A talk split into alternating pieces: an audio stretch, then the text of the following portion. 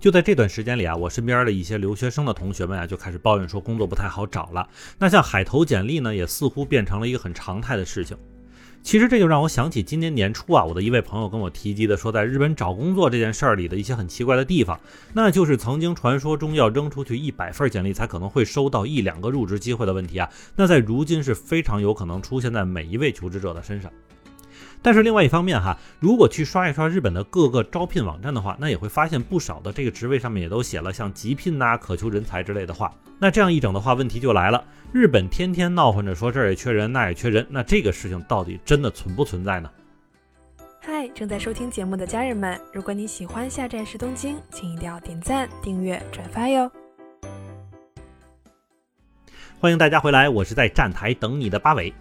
那这里咱们就直接挑明了说，日本招聘市场中到底缺不缺人的问题哈？答案其实就一个，就是缺哈。但是缺的人呢，属于一高一低两个极端。那咱先说说高的这部分啊，倒也并不是说上来就得弄几个博士啊什么的进来。相反，日本招聘市场中啊，这个高的概念是针对那种有专门技术啊，比如研发啦、生物医药等等这种学术门槛非常明确的这种职位啊。除此之外呢，就是那种有着非常丰富经验的技术类人才。那么听到这里哈，我想很多咱们节目的这个家人朋友都会说啊，说你说的这种人其实哪都需要。没错，确实是您说的这样。只不过呢，在日本这边来看呢，这样的人才可以说是特别的缺乏。因为但凡是有这种能力的人吧，可能就往欧美跑了，所以不想留在日本国内这边跟着玩年功序列的这种老旧制度啊。而半瓶子醋的吧，日本这边不少企业也不想要。另外还有一种呢，就是有着多年经验积累的这种技术人员。但是对于这部分人来说，人家要的工资其实也挺高的，所以真心两边都觉得对方不错，并且能匹配上的就不那么多了。当然，我也听过一些公司的老板或者是管理层的人说，想招聘一些万能的人才进来，就是从基层到管理层都明白怎么做，并且呢能提供解决方案，并且落地的人。哎呀，但这事儿怎么说呢？他说你想想，这样的人是不是多数都自己去当老板，或者已经被其他能够出高价的大公司挖走了呢？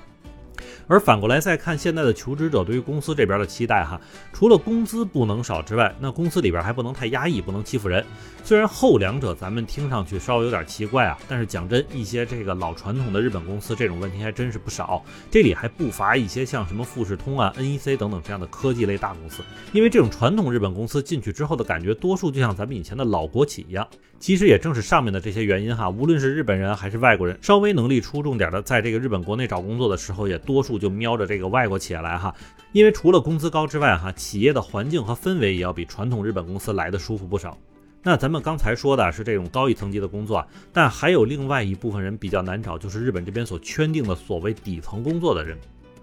不过在这里呢，我得先解释一下，日本的这个底层工作，并不是咱们理解上的低级工作，其实更多指的呢，还是像体力劳动、谁都能做的工作，以及这个工作内容重复单调的工作。但是吧，虽然日本的底层工作听上去挺累的，并且似乎社会地位也不太好，但是由于整体工资来的并不低，所以虽说日本的这个社会上也是有这种鄙视链的存在，但是整体的这个歧视问题其实并没有那么明显。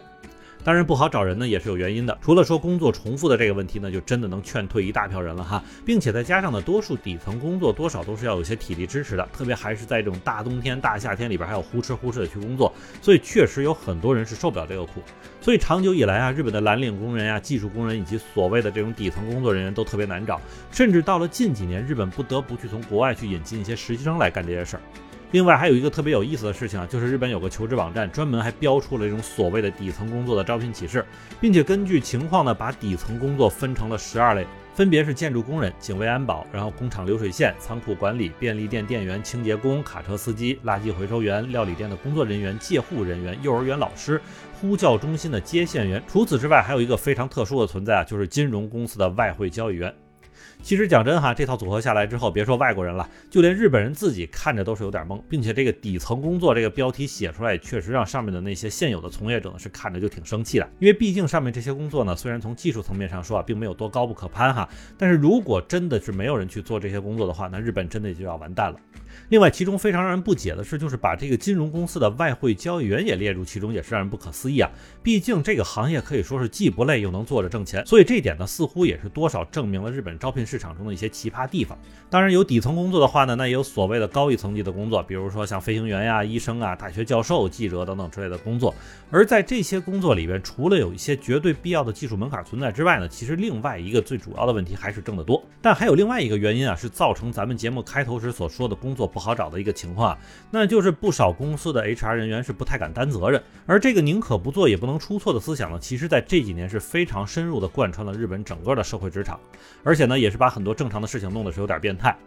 听我的一些朋友说过啊，他们在面试的时候呢，总觉得这个面试官是在为了完成某种 KPI 才出来面试的。也就是说，要不要你并不重要哈，重要的是他能不能完成一次面试。但由于招不到人不是错，但是招到了不好用就是他的问题了。所以只要是对方觉得被面试者和自己之前考虑的需求有那么一点不合适的话，那就直接放弃掉。但这样一来啊，同时放弃掉的就还有好多真正有能力的人了。